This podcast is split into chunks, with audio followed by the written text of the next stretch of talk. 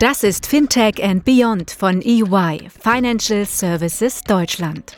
Der Podcast für alle, die am Fintech-Startup-Ökosystem und der Digitalisierung der Finanzdienstleistungsbranche in Deutschland und Europa interessiert sind.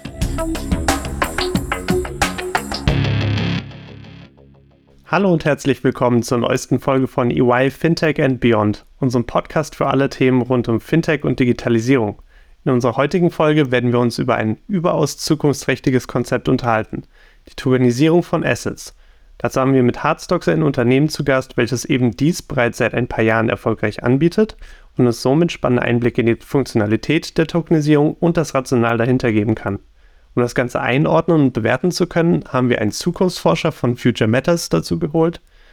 Die Future Matters AG erforscht und analysiert Entwicklungen und Trends aus Wirtschaft, Technologien und Gesellschaft. Mein Name ist Marius Münzel und zusammen mit meinem Kollegen Christopher Schmitz freuen wir uns auf die heutige Folge und besonders auf unsere Gäste. Ja, vielen Dank, Marius. Und bevor wir in die Diskussion rund um die Tokenisierung von Assets direkt einsteigen, möchten wir vorab noch unsere Gäste einmal herzlich begrüßen. Heute in der Folge haben wir zu Gast zum einen Enno Henke. Er ist der Co-CEO bei Hardstocks. Hallo Enno. Und äh, zum Zweiten Lars Thomsen. Ähm, Lars ist Zukunftsforscher bzw. Chief Futurist bei der Future Matters AG und auch zukünftiger Asset Manager auf Hardstocks selbst. Natürlich möchten wir aber unseren Gästen auch die Möglichkeit geben, sich selbst mit eigenen Worten nochmal vorzustellen. Daher, Enno, möchtest du mit dir und Hardstocks den Anfang machen? Hallo Christopher, hallo Marius. Äh, vielen Dank für das Intro und danke, dass ihr mich hier als Gast empfangt. Und noch hallo Lars. Ich freue mich heute mit euch über Tokenisierung und über die Zukunft ähm, der Finanzbranche sprechen zu dürfen. Vielleicht ein paar Worte vorab zu mir. Ähm, ich hatte schon immer einen Banking-Hintergrund. Ähm, was heißt das? Meine Familie hat mich eher in die Finanzrichtung geschubst, als dass ich mir selber rausgesucht habe. Ich habe bereits mein Schulpraktikum in der Commerzbank gemacht, habe dann ein eigenes Unternehmen noch in der Schule gegründet habe dual bei der Commerzbank studiert, sowohl im Bachelor als auch im Master. Ähm, habe mich immer sehr stark auf Corporate Finance fokussiert und dann vor allem über alternative Finanzierungsformen im Mittelstand, ähm, ja, sowohl meine Bachelorarbeit als dann auch meine Masterarbeit mit dem Bezug Tokenisierung geschrieben. Nach dem Master bin ich dann in ein junges Fintech gewechselt. Das war eine Matchmaking-Plattform, für Asset Manager und Investoren, die sich um den Bereich Vermarktung und Vertrieb von Finanzprodukten gekümmert hat. Und dort durften ich und der andere Founder Till Rügge gemeinsam die ersten Tokenisierungsprojekte in den Jahren 18, 19 begleiten. Ähm, und eigentlich waren das ziemlich spannende Themen, die wir damals schon auf dem Tisch hatten. Es war beispielsweise etwas wie ein Solarpark, wie ein sehr, sehr modernes Schiff oder ein Infrastrukturprojekt, die mittels Tokenisierung vertrieben werden sollten. Und das heißt, wir waren erstmal von der Idee der Tokenisierung begeistert, Assets zu digitalisieren, Assets effizienter zu gestalten, Zugangsbarrieren zu reduzieren und einfach wirklich klassische Finanzwerte in die neue Zeit zu überführen. Die Assets selbst waren spannend und nichtsdestotrotz sind wir kläglichst gescheitert beim Versuch, diese Produkte an den Mann zu bringen. Das Feedback, was wir vor allem von professionellen Investoren bekommen haben, war immer ziemlich homogen. Ähm, ja, und dieses homogene Feedback war der Grund, Hardstocks zu gründen, weil wir das Ziel hatten, ein holistisches Finanzprodukt auf die Blockchain zu bringen.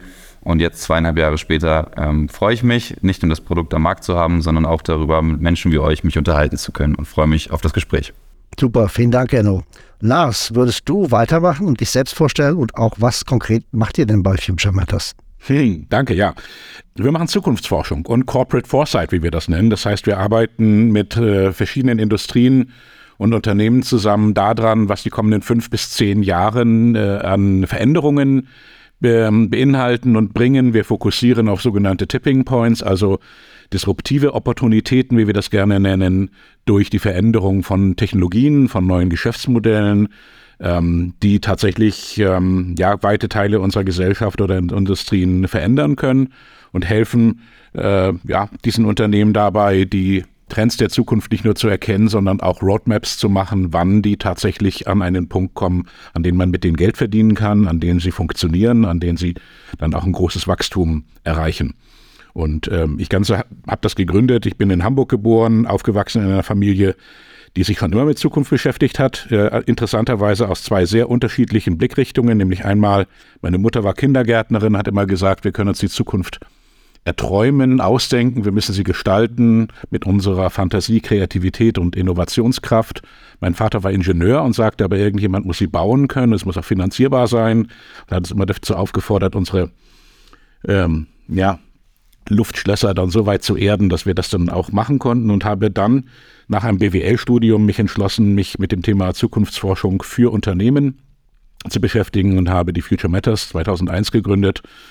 Wir sind eine Partnerschaft von elf führenden Zukunftsforschern in Europa mit sehr unterschiedlichen Hintergründen und haben in den letzten 20 Jahren rund 800 Firmen bei ihren ja, Innovationsjourneys begleitet.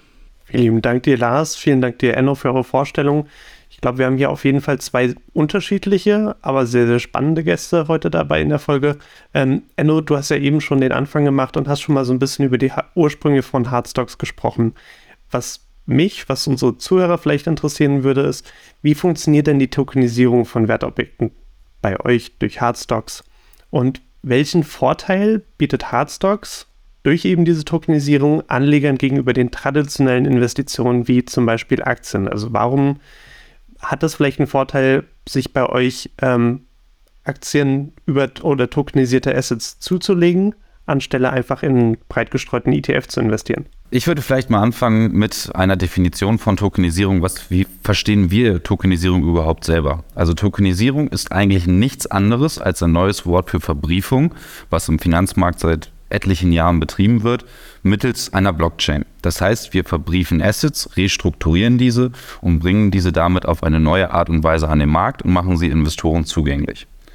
Wir machen das Ganze auf eine neue Art und Weise und vielleicht schwenke ich nochmal kurz zurück zu dem, was ich eben gesagt habe, nämlich dem Feedback, was wir immer von den Investoren bekommen haben, als wir herkömmliche, in Anführungszeichen tokenisierte Finanzprodukte an den Markt bringen sollten. Das Feedback war nämlich immer sehr eindeutig. Es waren in Deutschland immer nur nachrangige Schuldverschreibungen, die ein professioneller Investor sehr, sehr ungern zeichnet, weil sie keine Sicherheit geben.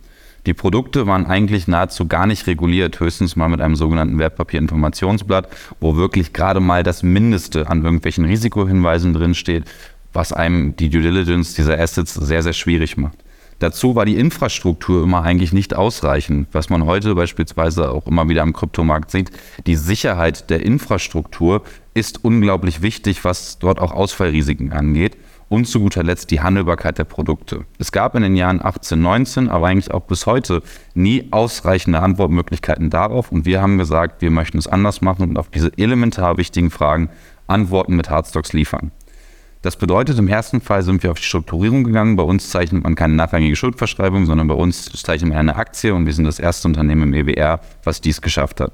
Wir haben nicht mit einem WIB reguliert, sondern haben einen vollen Wertpapierprospekt geschrieben und diesen haben drei Aufsichtsbehörden bestätigt, darunter auch die BaFin, was es einem Investor unglaublich leicht macht, eine Due Diligence zu vollziehen, weil auf über 300 Seiten wirklich kleinteilig beschrieben ist, was das Asset tut und welches Risikoprofil damit einhergeht. Wir arbeiten eigentlich nicht mit jungen Startups zusammen, sondern arbeiten ausschließlich mit Vollbanken zusammen und haben uns sogar um das Thema Handelbarkeit gekümmert. Welche Vorteile bietet das Ganze jetzt für Investoren? Durch die Effizienz der Blockchain, die wir beim Tokenisieren nutzen, haben wir die Möglichkeit, Losgrenzen deutlich zu reduzieren.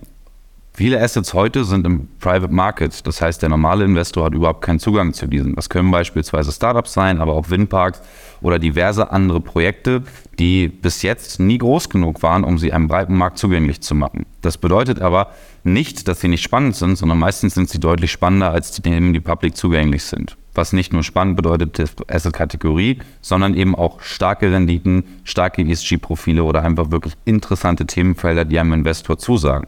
Und durch die Blockchain ermöglichen wir eben Direktinvestments und Zugang zu diesen Themen.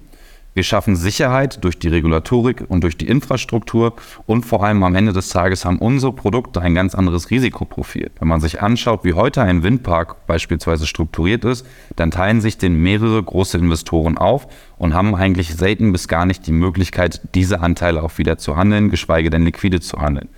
Durch den Zweitmarkt, den wir bei uns in unserer Bankeninfrastruktur integriert haben und die Strukturierung unserer Produkte, hat man die Möglichkeit tatsächlich faktisch zu handeln. Es endet einem anderen Risikoprofil. Das heißt, wir bieten dem Investor die Möglichkeit, seinen Investmenthorizont und seine Möglichkeiten zu investieren stark zu erweitern und bieten damit noch ein ganz, ganz anderes Risikoprofil als die Produkte, die am heutigen Markt gewohnt ist.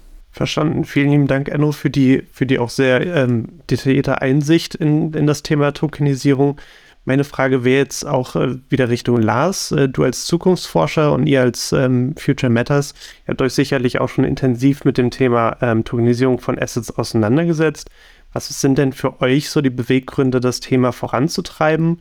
Ähm, vielleicht auch im Vergleich zur Nutzung klassischer Investment-Opportunitäten und mit Blick nach vorne, mit Blick in die Zukunft, was ist denn aus deiner Sicht so die Perspektive hinsichtlich Tokenisierung von Vermögenswerten? Ja, äh, es ist tatsächlich so, dass wir ähm, schon vor vielen Jahren uns äh, mit Decentralized Finance und mit anderen Themen, mit der Blockchain und mit, mit den Möglichkeiten von Tokenisierungsprojekten auseinandergesetzt haben. Ähm, wir haben äh, vielleicht unsere Motivation darauf zu schauen ist, äh, wir bei Future Matters, wir ähm, erfinden oder wir sehen in unserer täglichen Arbeit natürlich sehr, sehr viele interessante Ideen, wo das eine oder andere dabei ist, wo wir sagen, da würden wir auch sehr gerne mit investieren was wir ähm, im privaten Rahmen bislang äh, immer gemacht haben, mit all den Aufwänden und Schwierigkeiten, die eben mit damit verbunden sind, inklusive zum Notar laufen und Gesellschaftsbeschlüsse machen und die Verwaltung und so weiter. Und es gab immer wieder auch Leute, die gesagt haben, hey, ihr habt eigentlich einen ganz guten Track Record, äh, rauszufinden, wer die Zukunft mitgestaltet, können wir da nicht mitmachen? Und wir haben gesagt, ja, dann müsste man wahrscheinlich einen Fonds gründen und, und irgendwie ein Vehikel schaffen, um das zu machen. Und jedes Mal, wenn wir uns damit beschäftigt haben, tatsächlich auch andere teilhaben zu lassen an den Investmentideen, die wir haben, vor allem im, im Startup-Bereich oder im, im, im tatsächlich im, äh, unter den Gründern und Gründerinnen in Deutschland, haben wir gesehen, das kriegen wir so gar nicht hin. Und ähm, als wir dann mit äh, Enno und Till vor ungefähr zwei, drei Jahren über das Thema angefangen haben zu sprechen, kamen wir eigentlich auf die Idee, könnte man nicht sogar eine ähm, ja, ein, eine Möglichkeit schaffen, tatsächlich eine, ähm, ein Investmentpool zu machen, der nachher äh, auch an den Markt gehen kann, der einen Zugang für Menschen ermöglicht, zu partizipieren an dem, was wir im Moment in, unserer Gruppe machen. Und darüber hat sich genau diese Idee eigentlich entwickelt. Und ähm, wir sind ähm, der Meinung, dass das wirklich etwas sehr Zukunftsfähiges sein kann. Wir, se wir sehen, dass die Aufwände, um sich derzeit an guten Ideen oder an Unternehmen zu beteiligen, enorm hoch sind. Enno hatte vorhin schon von diesen Hürden gesprochen.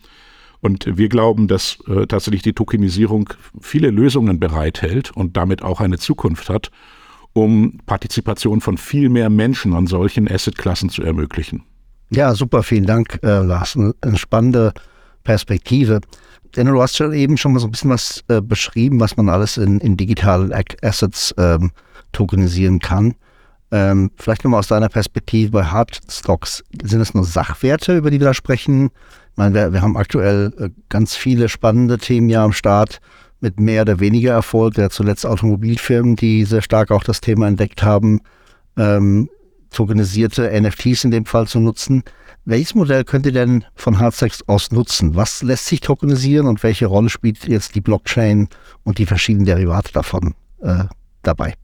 Die Blockchain spielt eine ganz entscheidende Rolle, weil wir aus ihr letztlich die Effizienzgewinne ziehen. Und zwar nicht nur aus der Blockchain alleine, sondern aus der Kombination Technologie und Regulatorik. Wenn ich sage, man investiert bei uns in eine Aktie, was bedeutet das eigentlich? Wir gründen leere Aktiengesellschaften, quasi wie ein SPAC, und die Anteilsverhältnisse dieser Blockchain, äh, dieser Gesellschaft liegen auf der Blockchain. Das bedeutet, die Investoren in die AG haben ihre Anteile verwaltet über eine Blockchain und können diese auch über die Blockchain transferieren, was das Ganze effizient macht.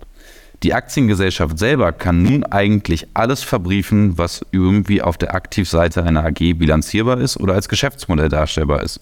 Das bedeutet, wir reden hier nicht nur von Sachwerten, sondern reden beispielsweise von ganzen Geschäftsmodellen, Windparks, Startups, Immobilien oder auch nachhaltigen Infrastrukturprojekten wie Aufforstung von Wäldern oder Instandsetzung von Mooren. Alles, was sich über eine AG abbilden lässt, können wir letztlich tokenisieren und die Anteile dieser AG, die letztlich später auf der Blockchain liegen, können effizient und kostengünstig transferiert werden. Damit können wir alles abbilden Wobei man klar sagen muss, das Ganze lohnt sich ab einem Volumen von 1,5 bis 2 Millionen Euro.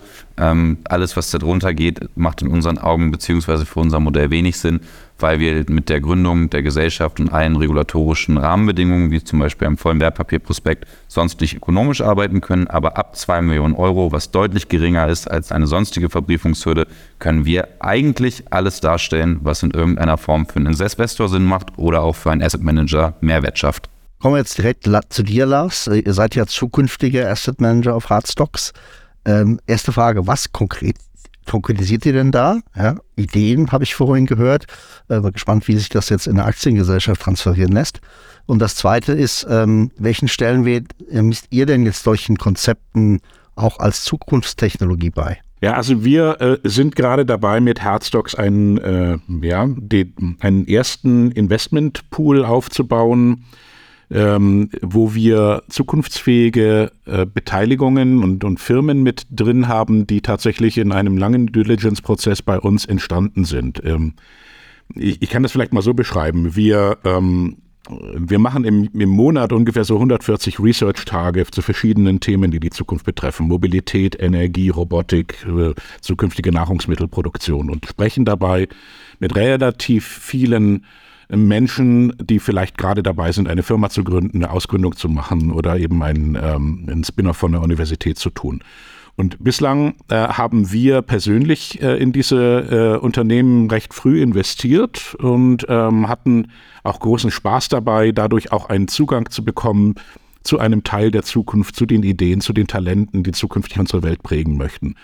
Und wir haben jetzt ein Vehikel aufgesetzt, äh, das äh, zukünftig als eine Art Pool oder als eine äh, Investmentgesellschaft gründet, die anderen Menschen und Investoren es ermöglicht, sehr, sehr einfach mit uns gemeinsam in diese Firmen zu investieren. Äh, das Ganze läuft eigentlich relativ einfach. Äh, wir bedienen uns einem sehr einfachen Modell, das wir uns im Grunde genommen ein bisschen von Warren Buffett damals abgeschaut haben, weil wir gesagt haben, wir möchten ein möglichst einfaches Vehikel, also nicht einen Fonds, der hohe Eintrittshürden hat und hohe Verwaltungsgebühren erfordert, sondern wir gründen eine Firma, die sich dann an diesen Firmen beteiligt. Und jeder, der neu einsteigt, wenn wir also eine neue Firma kaufen, machen wir eine Kapitalerhöhung in der AG geben also neue Tokens aus und erhöhen damit den Gesamtwert dieser Firma. Und das Schöne ist, und das ist, glaube ich, das, was bislang fehlte, ähm, viele Investoren sagen, ich habe ja gar nicht so viel Geld, dass ich mit einer hohen Einstiegshürde da rein möchte, sondern ich möchte vielleicht mit 100 oder 1000 Euro mal dabei sein, aber möchte das machen. Man muss nicht mehr zum Notar rennen und irgendwelche riesigen Verträge unterzeichnen. Wir haben ein Wertpapierprospekt, das heißt also, wir arbeiten in einem ganz regulierten Markt und es ist eine Liquidität gegeben, die eben in den meisten Investments fehlt ähm, dass eben äh, man äh, relativ einfach rein und raus kann. Äh, für uns war es auch überraschend, dass wir das jetzt können und es hat unglaublich viel Zeit und Herzblut äh, auch von Seiten von Hardstocks gebraucht, um an diesen Punkt zu kommen. Wir sind derzeit in einer in einer Zwischenrunde. Wir haben also unsere Investments transferiert. Wir haben jetzt die ersten Investoren noch nicht auf der offiziellen Plattform, aber wir werden im ersten Halbjahr 2023, so ist der Plan, das auch äh, dann tatsächlich öffnen, sodass andere Investoren dort relativ einfach mit uns gemeinsam in die Zukunft investieren können. Vielen Dank, Lars. Auf jeden Fall ein sehr, sehr spannendes Projekt und ich glaube vor allem auch diese Möglichkeit, sage ich mal, gegenüber dem, dem in Anführungszeichen kleinen Mann, dass er halt auch eben an, an äh, alternativen Investitionen ähm, oder Investitionsvehikeln partizipieren kann, ist, glaube ich, auch etwas, was ja einfach die Demokratisierung der ganzen Technologie auch vorantreibt. Ähm, gegenüber institutionellen Investoren war es ja in, in der Vergangenheit immer ein kleines ja, Machtverhältnis, äh, was ein bisschen schräg steht. Also klar, der institutionelle Investor kann sich eben mal eben einen Mercedes äh, Oldtimer leisten, äh, kann da komplett rein investieren. Ähm, ich als Normalverdiener äh, habe da natürlich dann meine Schwierigkeiten, wenn ich sage, ich will mein Portfolio Richtung äh, alternative Investments auch ein bisschen ausprägen, ähm, kann da aber, wenn ich nicht zufällig irgendwann 200.000 Euro von der, von der Oma erbe, ähm, da schwer dran, dran partizipieren. Also sehr, sehr interessant. Ähm, Enno, was wir jetzt noch so leicht rausgehört haben, äh, was, was uns jetzt auch noch interessieren würde, ist, ähm, und ich glaube, da hat auch die Blockchain ein kleines bisschen was mit zu tun ist. Warum erfolgt denn die Tokenisierung von Assets bei euch aus Liechtenstein heraus? Ähm, weil grundsätzlich Tokenisierung von, von Assets und Partiz Partizipationsscheine über Blockchain funktioniert in Deutschland ja, glaube ich, noch so in dem Konzept noch nicht ganz. Genau, wir mussten unsere Heimat verlassen. Zwei von uns drei äh, Foundern sind sogar ins Land Liechtenstein gezogen, äh, weil das Land Liechtenstein einfach Vorreiter in diesem Bereich ist. Wir haben es in Luxemburg gesehen. Luxemburg hat vor einigen Jahren im Bereich der Fonds äh, eine sehr, sehr gute Regulatorik geschaffen und nun wird ein Großteil aller europäischen Fonds über Luxemburg abgewickelt. Liechtenstein versucht das Gleiche mit der Blockchain oder schafft aktuell das Gleiche mit der Blockchain, denn dort gibt es seit 2020 ein Gesetz namens TVTG, wobei VT auch für vertrauenswürdige Technologie und damit die Blockchain steht. Was haben Sie eigentlich nur getan? Sie haben gesehen, wie sicher und wie fälschungssicher, hacksicher diese Technologie ist und hat gesagt, wir können diese Technologie für unsere regulatorischen Vorhaben nutzen. Wie ich bereits erklärt habe, das heißt beispielsweise Aktien sind in Liechtenstein auf der Blockchain verwahrt. Wenn ich nun einem von euch meinen Aktienanteil in Liechtenstein übertragen möchte, brauche ich keinen Notar dazwischen. Ich brauche keine Banken, die irgendwelche Kapitalnachweise ausstellen.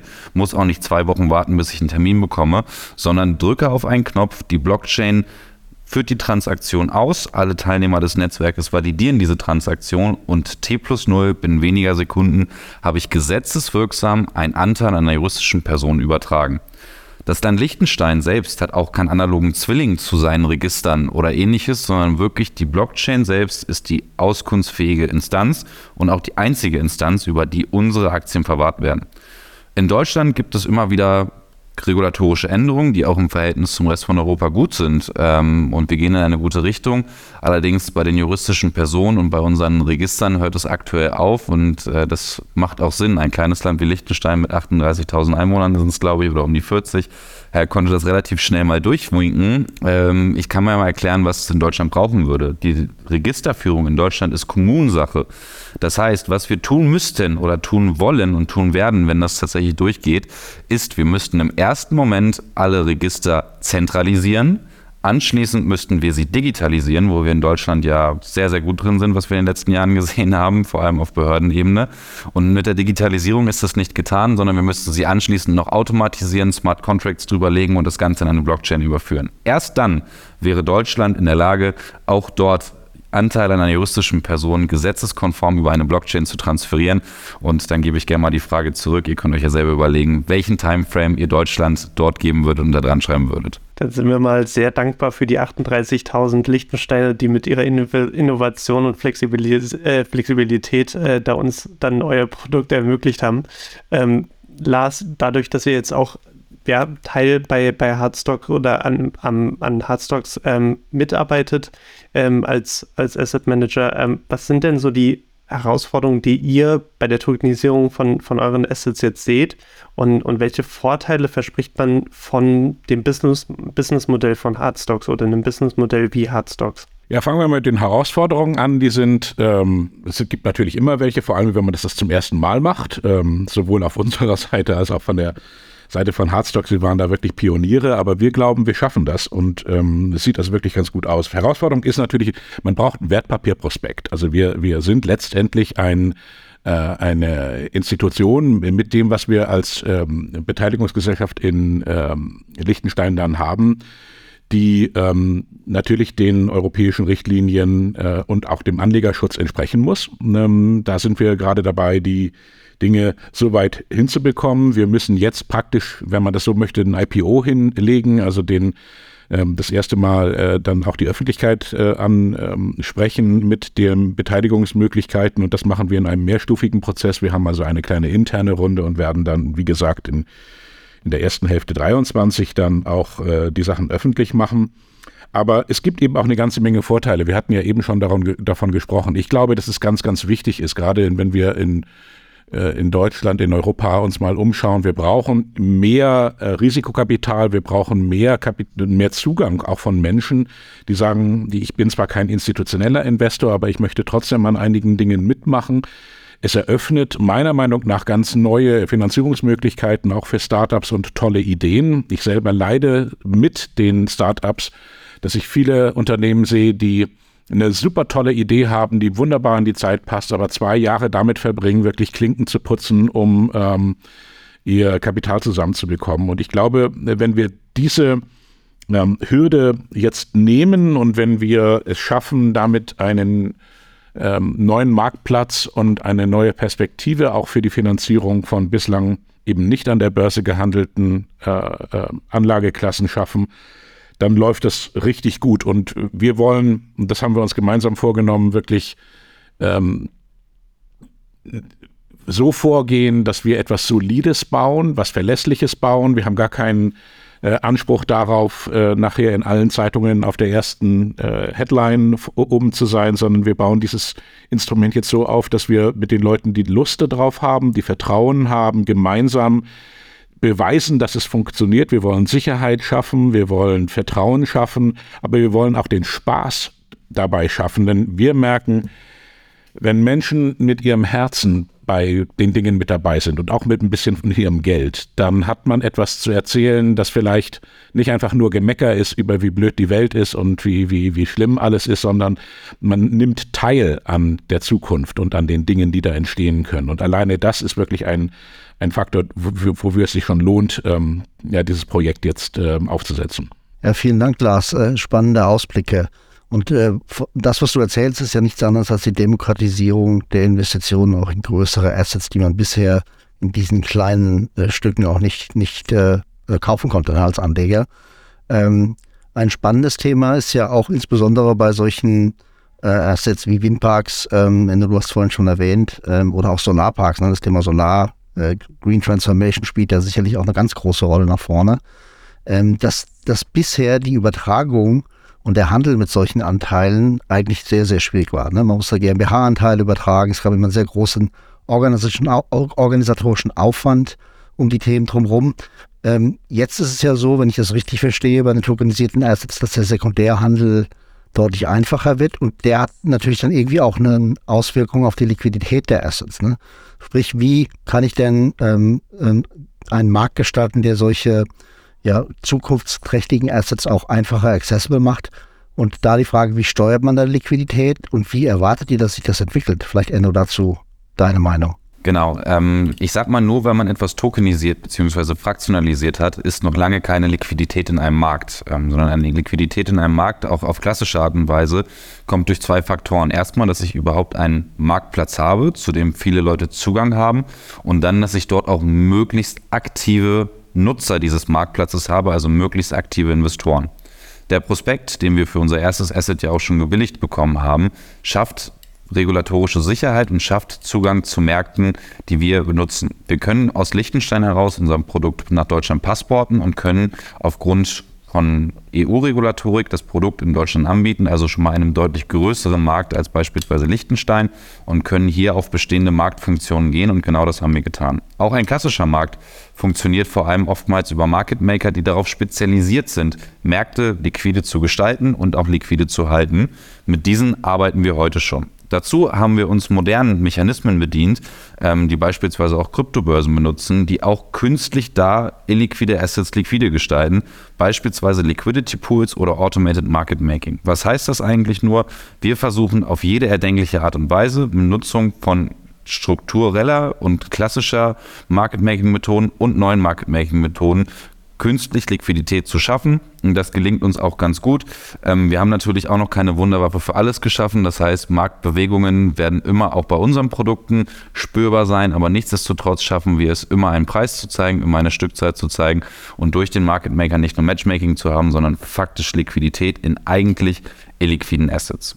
In der Zukunft wird auch noch viel passieren. Beispielsweise ganz Europa spricht gerade über das DLT Pilot Regime, also dass die Möglichkeit, tokenisierte Produkte an Börsen zu bringen. Auch damit setzen wir uns sehr genau auseinander, weil das Thema Zugang immer ein enorm wichtiges ist und man muss eigentlich mit neuen Finanzprodukten auch dahin gehen, wo sich die klassischen Märkte schon bewegen.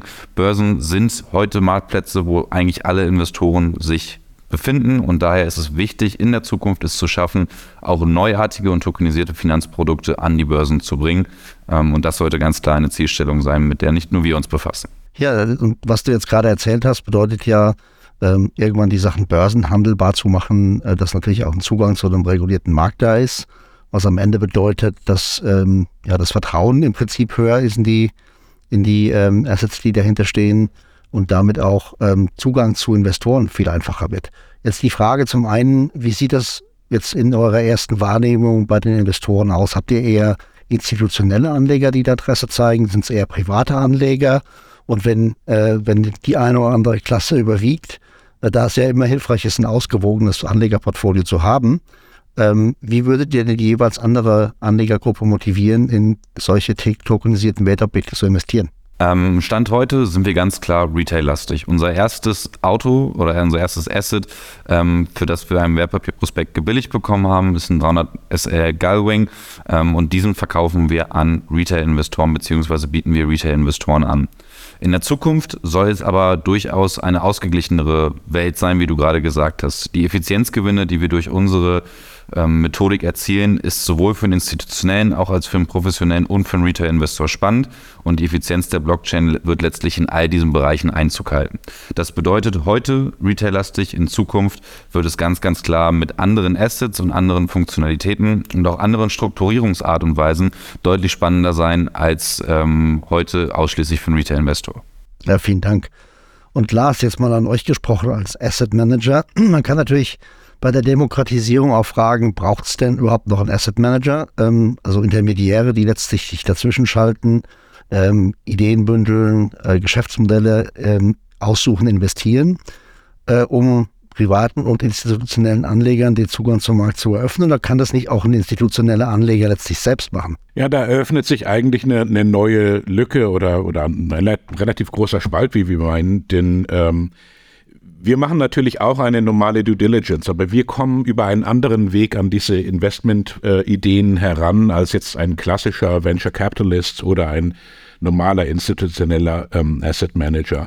Äh, wir haben den Fokus ganz klar darauf, was in äh, den nächsten 260 bis 520 Wochen, das sind fünf Jahre oder zehn Jahre, ähm, an neuen Durchbrüchen und an Erfordernissen an Technologien ähm, da ist. Wir investieren hauptsächlich in Unternehmen, die Enabler sind, also die eine Technologie, eine IP und oder ein, ein Team haben, was enorme Kompetenz hat, um einen Teilaspekt eines größeren Megatrends, äh, den wir beobachten, mit zu gestalten und äh, haben damit äh, tatsächlich so die, den Anspruch, die ähm, nächsten Einhörner der, äh, äh, der nächsten Dekade mitzuprägen, zumindest einige davon mit da drin zu haben. Und ähm, wir haben gemerkt, dass ähm, sehr viel davon in Silicon Valley oder in, in anderen Gebieten ist und dass eigentlich eine Lücke vorherrscht in Europa für wirklich hochinnovative äh, Unternehmen, die ähm, dazu beitragen, die ganze Welt mit zu verändern. Und wir haben in der Vergangenheit immer wieder Leute gehabt, ich halte eben auch relativ viele Vorträge über die Zukunft und, und gebe Seminare, die hinterher kommen und sagen, können wir nicht in irgendeiner Form an dem Wissen und an dem, was wir an, an ähm, ja, äh, wie, wo das Gras wachsen hört, äh, mitpartizipieren. Und dafür konnten wir bislang tatsächlich noch keine richtige Plattform schaffen. Und ähm, ja, wir müssen sehen, wie sich das Ganze ähm, entwickeln wird. Ich glaube, wir adressieren eigentlich beide. Wir, wir sind offen für äh, interessierte Menschen, die sagen, ich möchte einfach einen kleinen Betrag dort mit investieren, ohne die großen Hürden zu haben, wie wenn man jetzt in eine GmbH oder in irgendetwas anderes als Gesellschafter einsteigt. Ähm, mittelfristig gehen wir auch davon aus, dass wir den ein oder anderen institutionellen Investor mit dabei haben, der diese ähm, Opportunitäten sieht.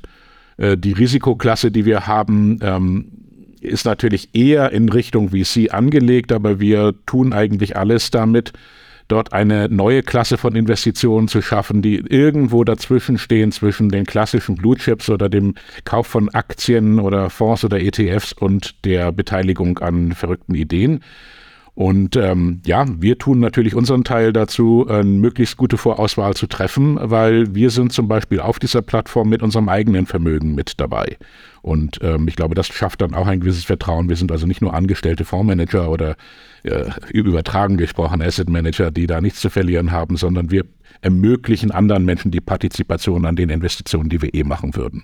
Vielen Dank für die spannenden Insights, Lars. Als nächste Kategorie in unserem Podcast gehen wir auch immer gerne mal in oder wagen gerne mal den Blick in die Zukunft, Outlook and Trends. Ähm, ich glaube, da sind wir jetzt perfekt aufgesetzt mit, einem, mit einer Zukunftsforschung und einer ähm, ja, relativ zukunftsträchtigen ähm, Geschäftsmodell.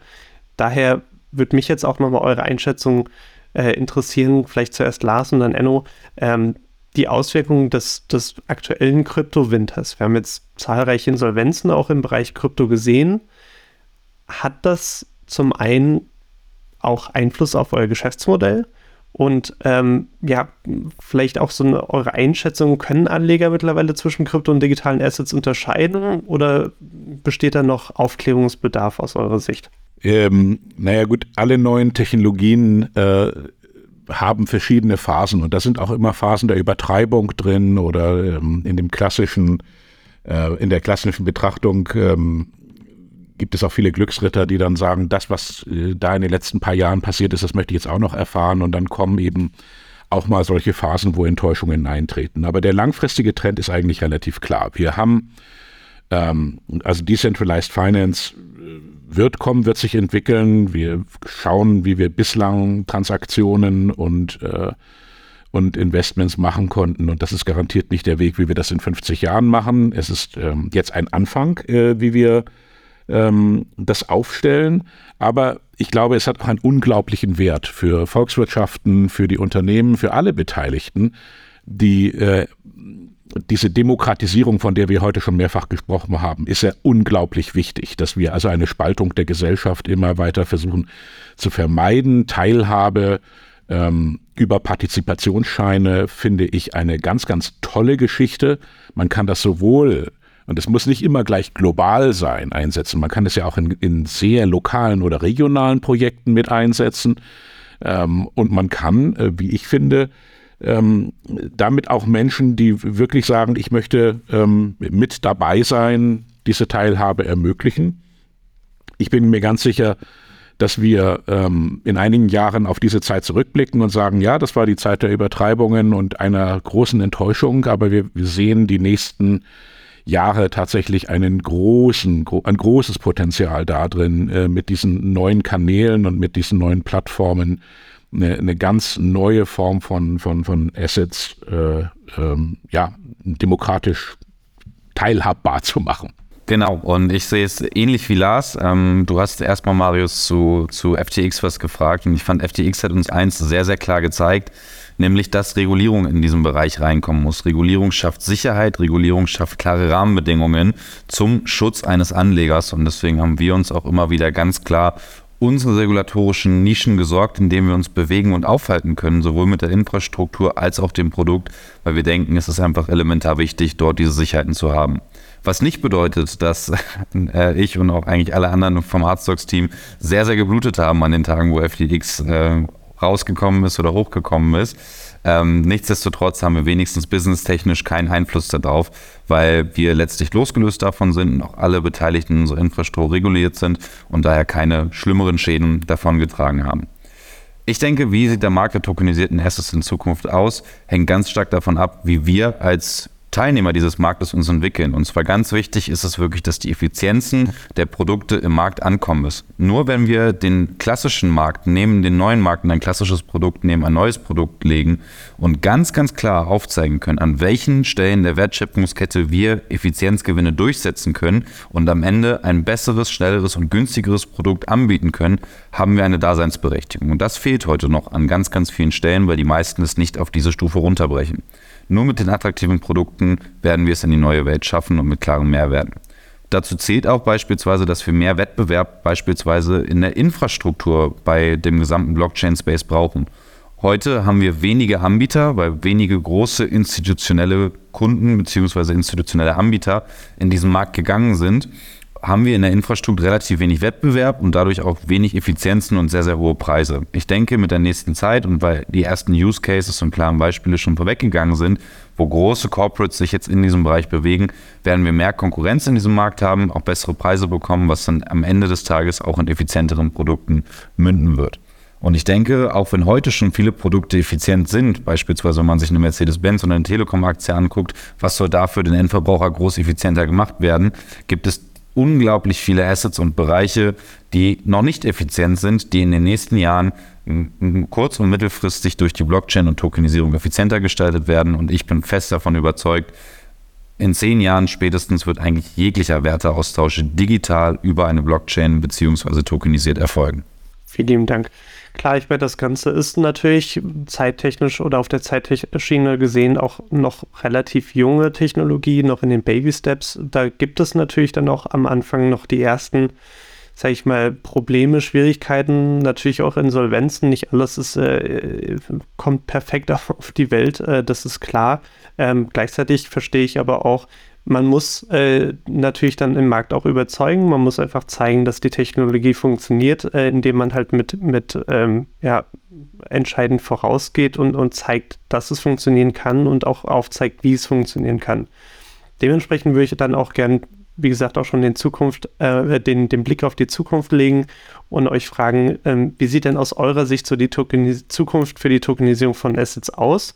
Und, und was seht ihr vielleicht kurzfristig und was seht ihr langfristig, was sich im Markt verändern wird? Ähm, ihr habt anfangs ja auch schon bereits so die ersten Aussichten aus eurer ähm, Sicht gegeben. Ähm, aber das, das wird mich nochmal so eure individuelle Einschätzung äh, interessieren zu dem Thema. Enno, vielleicht willst du gerade weitermachen und dann Lars? Gerne. Ähm, wie ich eben gesagt habe, glaube ich, sehen wir einen insgesamten Fortschritt der Branche. Ich denke, wir alle sind uns einig, dass die Effizienzgewinne der Technologie sich durchsetzen werden. Ähm, was man nicht vergessen darf, wir sind hier in einem sehr klassischen Markt und dieser sehr klassische Markt wird von wenigen großen Playern bestimmt. Und diese wenigen großen Player müssen die Effizienzgewinne dieser Produkte erstmal erkennen und dieser Technologie für sich erkennen und dann auch nutzbar machen. Das heißt, wir brauchen einerseits, wie ich gerade auch schon gesagt habe, in der Infrastruktur eine deutlich stärkere ja, Fortbewegung von großen Playern in diesem Bereich, um Effizienzgewinne dort auch möglicher zu machen, den Zugang zu schaffen und eigentlich die alte Welt und die neue Welt zu vereinen. Weil nur wenn wir in einer vereinten Finanzwelt uns bewegen, wo auch die Marktteilnehmer heute schon sind und nicht die ersten Marktteilnehmer morgen erst sein werden, können wir heute schon effiziente Produkte damit auf den Markt bringen. Ich denke, insgesamt muss die Regulatorik wichtige Rahmenparameter schaffen, damit das Vertrauen auch in diesen Markt wieder geschaffen wird. So etwas wie FTX oder ähnliches darf nicht nochmal passieren. Ähm, und das kostet uns natürlich extrem viel Trust und sorgt auch dafür, dass die großen Player im Zweifel langsamer sich in diese Richtung bewegen, weil warum sollten sie sich in irgendwas bewegen oder hin zu irgendwas bewegen, woran sie selber im Zweifel weniger glauben als vor beispielsweise zwei Jahren. Das heißt, sowohl Regulatorik als auch Wettbewerb muss stattfinden, muss sich ausbauen, aber vor allem auch muss das in den Produkten münden.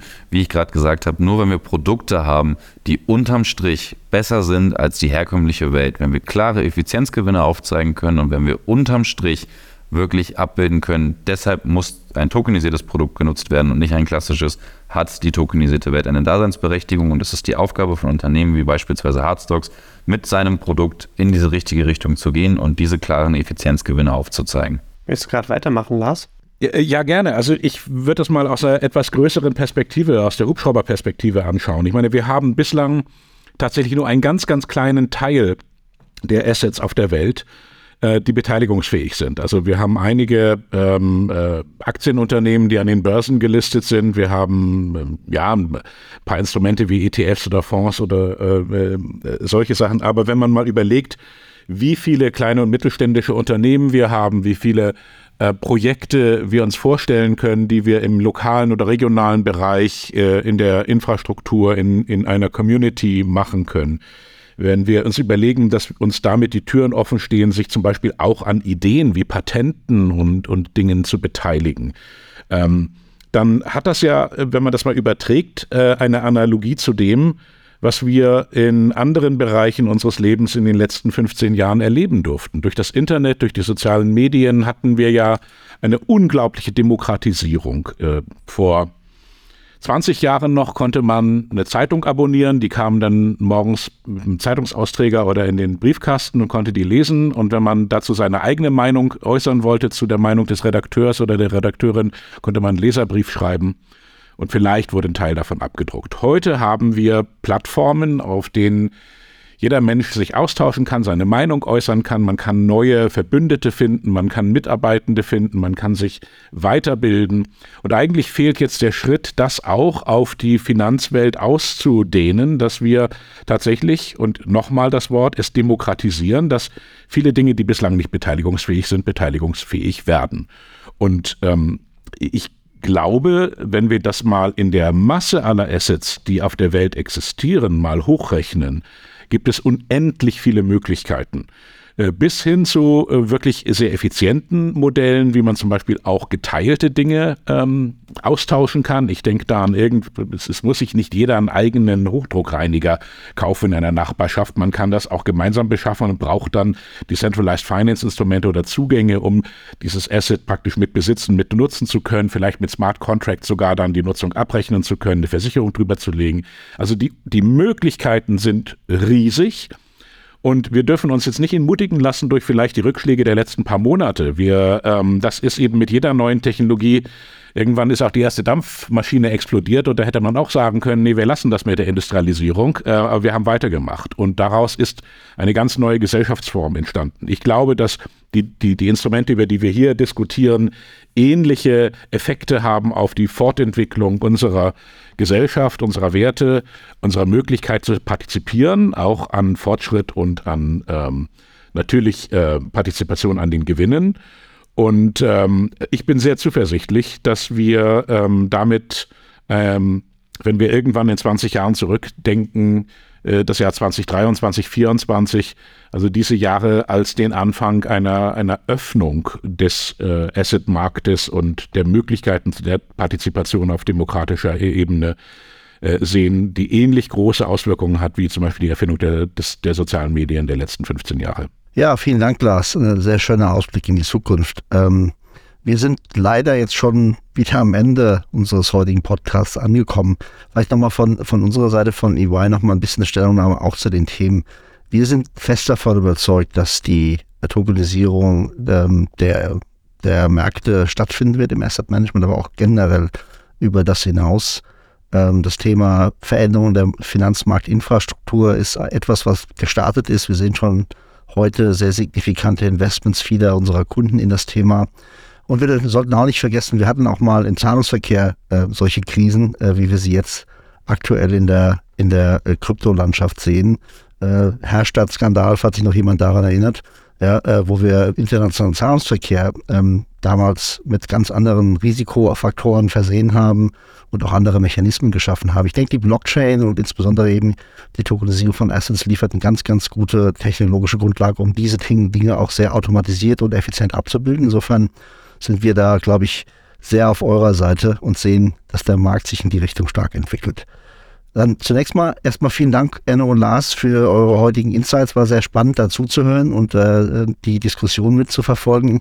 Ähm, wir verlinken für unsere Hörer unsere heutigen Gäste wie immer auch in den Show Notes. Das heißt, wenn ihr ähm, Enno und Lars direkt ansprechen wollt, ähm, tut das gerne. Ähm, wenn ihr, unsere Zuhörer, auch Vorschläge für weitere spannende Themen oder auch interessante Speaker habt, könnt ihr uns jederzeit gerne über EY Fintech and Beyond at de.ey.com kontaktieren.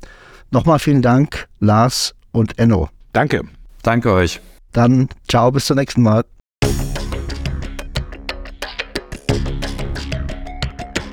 Das war Fintech and Beyond von EY Financial Services Deutschland. Ihr seid herzlich eingeladen, mit uns die Inhalte des Podcasts zu gestalten. Meldet euch einfach unter der E-Mail-Adresse ey fintechandbeyond.de.ey.com mit Feedback, Vorschlägen oder sonstigen Anregungen.